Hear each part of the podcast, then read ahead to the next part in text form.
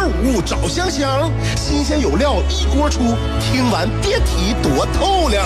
你煮挂面，香香给你握俩鸡蛋；你打麻将，香香拆听给你点炮；你玩王者，香香负责给你码人儿；你喝闷酒，香香给你加俩硬菜，再陪你对饮成双。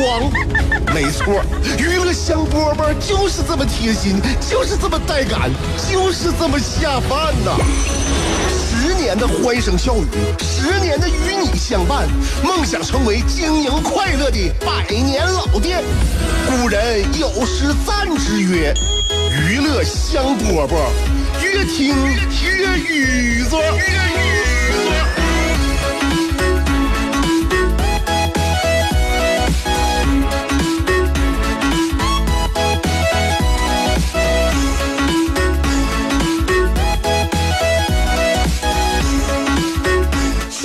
的一周开始了，嗯，可能很多学生朋友们也已经开学了。希望大家在新的工作、学习和生活当中，都能够像我一样，回首往事的时候，不会因为虚度年华而悔恨，也不会因为碌碌无为而感到羞耻。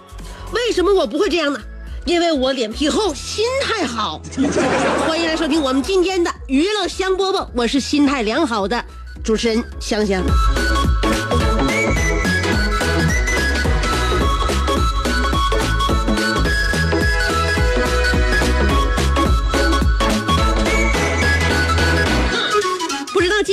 起床的时候有没有动力呀？啊，有没有困难和阻力呀？很多人呢都喜欢熬夜，我也是一个资深熬夜者，所以在这里呢，我跟大家说一个熬夜的最基本的因因素，就是白天越荒废，晚上就可能越熬夜。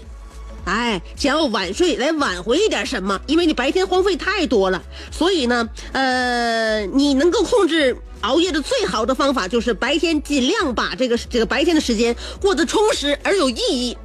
大家一看表，可是现在也已经两点多了呀，这一天又虚度了。跟大家说，什么时候充实起来都不算晚，哪怕从下午两点钟你才开始收听娱乐香饽饽的话，我认为时间刚刚好。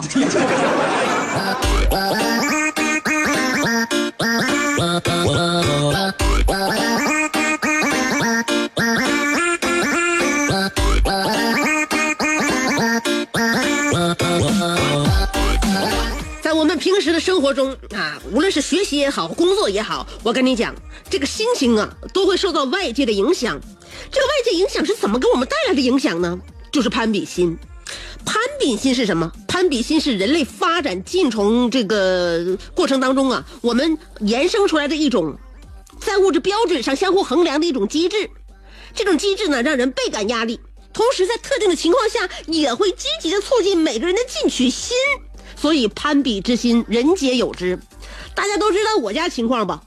啊，我没给你介绍过，以前肯定介绍过呀。那可能你以前不是我的听众，也可能呢，平时听节目一听一过，哎呀，有热闹就听，没热闹拉倒，也没怎么留意。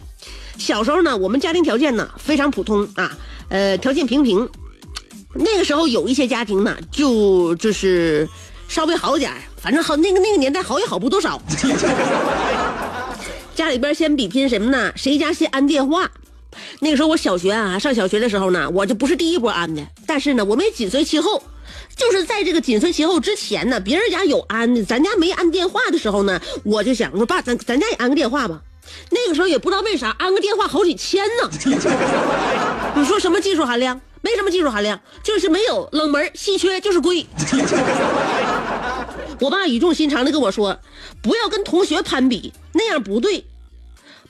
别人家有电话，咱家不有彩电吗？所以说你要看到你自己好的一方面。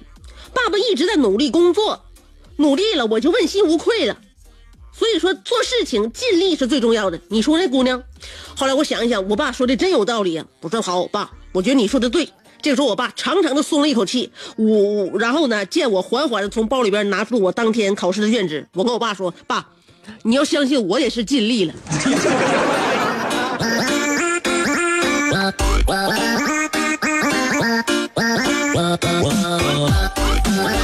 所以呢，攀比心其实是一把双刃剑，正确积极的使用攀比心，哎，那叫正性攀比。在这种比较当中，可以促使自我提升、自我完善。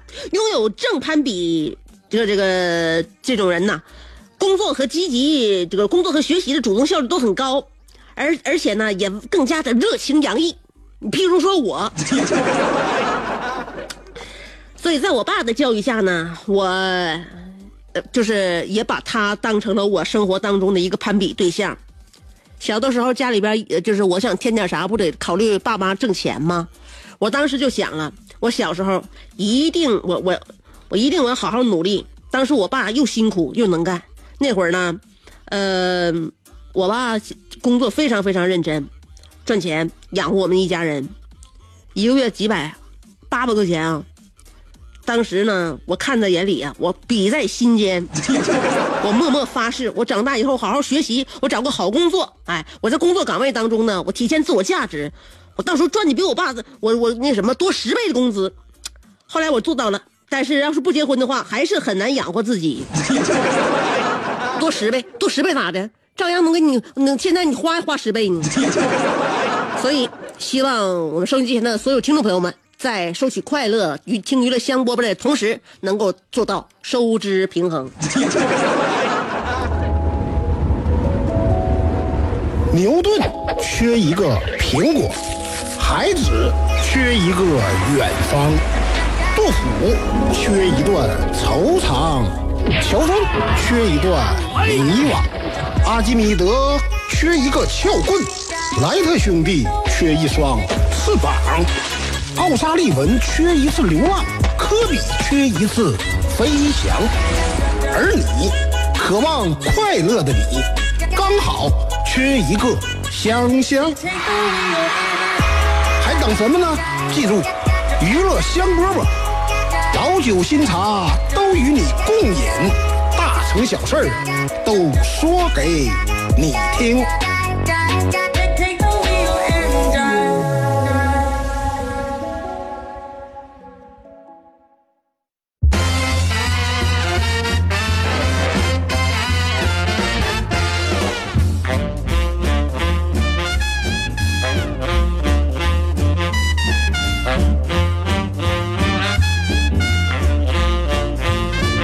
娱乐香饽饽，欢迎回来继续收听。刚才啊，上一节说到了攀比心，攀比心可有，哎，但是呢，你要怎么用？所以正性攀比，不要负性攀比啊。呃，正性攀比能够激发自己的这种进取心，这样挺好的。那么总是看到自己所掌握的这些弱势，那就不太好了。呃，我有个弟弟，表弟，前四年呢。在日本留学，现在呢回国了，回国也是家里边给找工作呀，还找到了一个挺不错的工作啊。然后呢，在大连，刚开始呢在大连那边租个房子，租房子，后来我这弟弟回家回这房子一看，这是那什么，这我舅给他租的嘛，我舅给他租，租完房子一回来一看，这小房也太小了，这比当年我在日本留学的时候住的房子还小。我在日本那地方就挺受憋的。这家伙，每一每每每一寸的那个居住面积都被我利用上了。我现在一回回国一看，这到大连给我租房呢，也给我租个这小的。当时就跟我舅和我舅妈抱怨了一下。第二天晚上啊，我舅妈和和我舅啊就在他的房间里边给他装裱了一副陋室铭。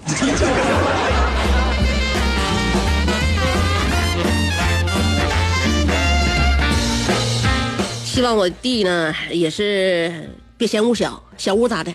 小屋也能定乾坤。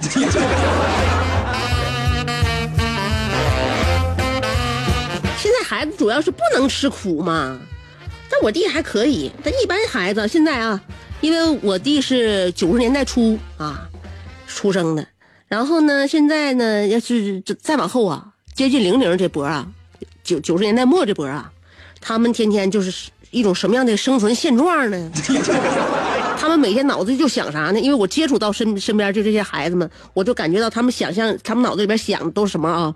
都是比如说想看动漫，想打游戏，想和猫搏斗，想卧床不起，想十指不沾阳春水，想闷声翻闷闷声发大财，想不和那个就喜欢的人呢，你就和不喜欢的人断绝关系；想摆脱地吸引力，想拥有天上的一片云。就是这些孩子现在有些切实际或不切实际的想法，就是他们。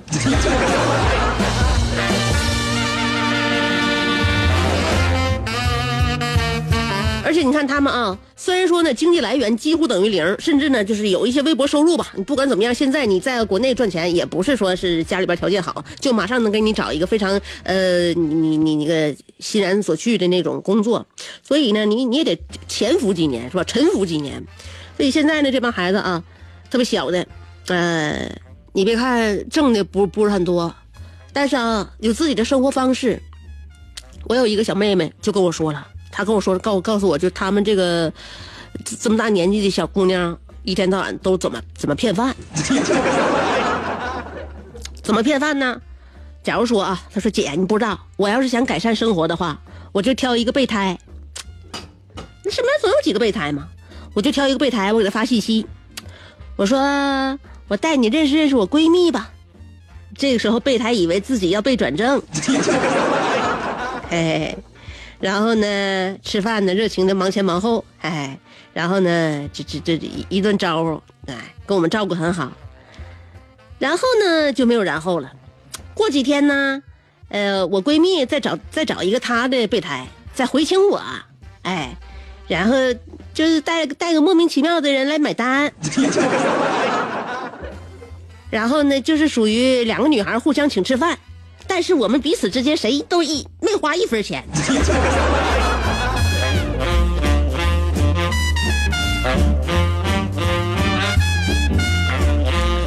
哎呀，这招好啊！我没跟没好意思跟妹妹说，我说在姐姐这个年代呀，姐姐们都是往里搭钱。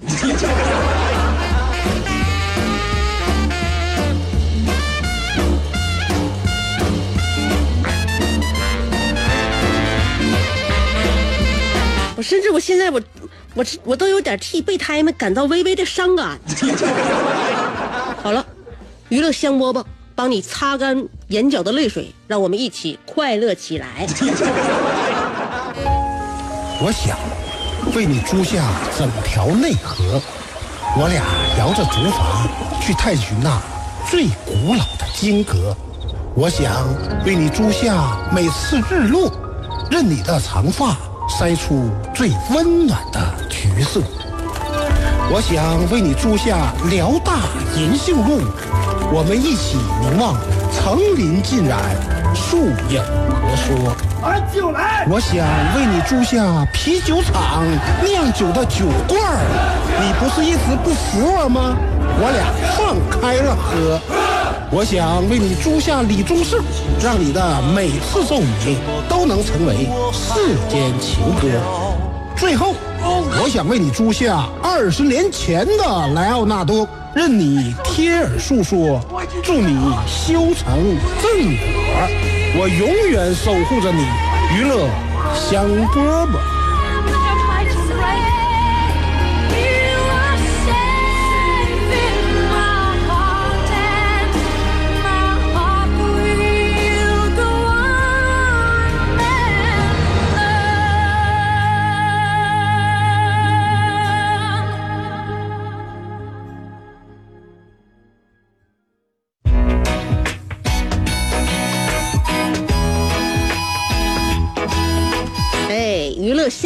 在这里，在这里，我们在这里。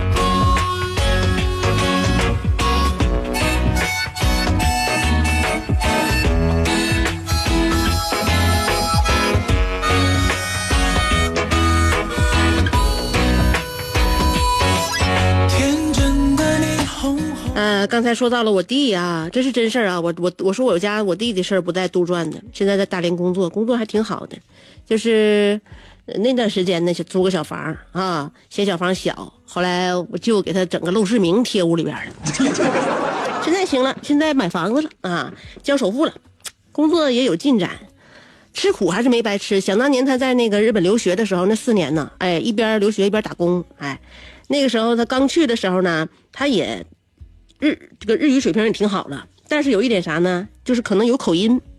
我们听别人说这个日语啊，听不出口音；我们可能听别人说英语能听出口音啊。我来自 Chinese，这就是北京口音。我来自 China，那这就就是东北口音。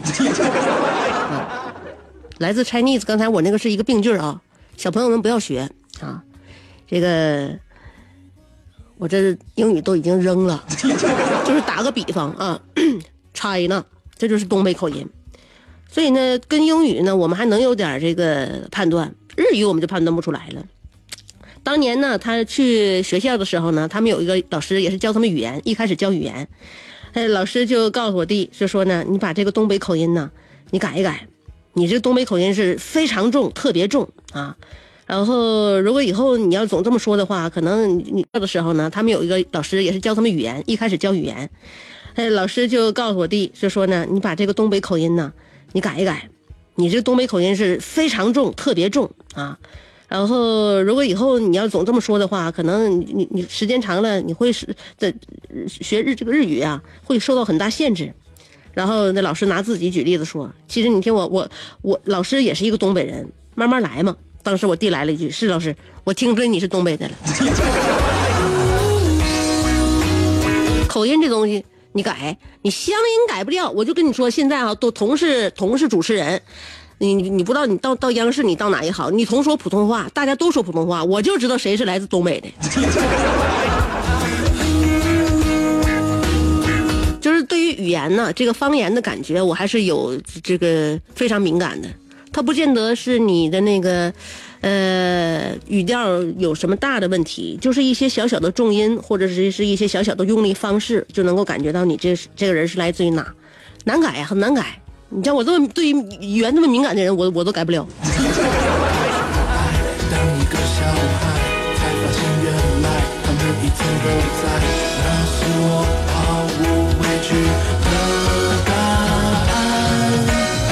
我刚才我刚才想说啥来着？我我根本不不想说这个，我想说一件别的事儿，可有意思的事儿，关于焦虑的事儿。怎么这扯扯到这来呢？说扯完扯完这儿之后，完现在还剩四四分来钟，还有一首歌。今天的节目就到这儿了。